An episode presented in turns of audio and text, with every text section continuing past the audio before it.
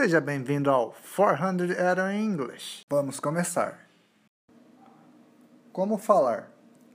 Caro, mas vale a pena. Price but worth it.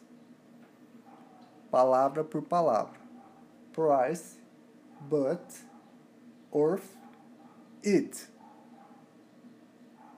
Isso é tudo, pessoal. Até o próximo episódio.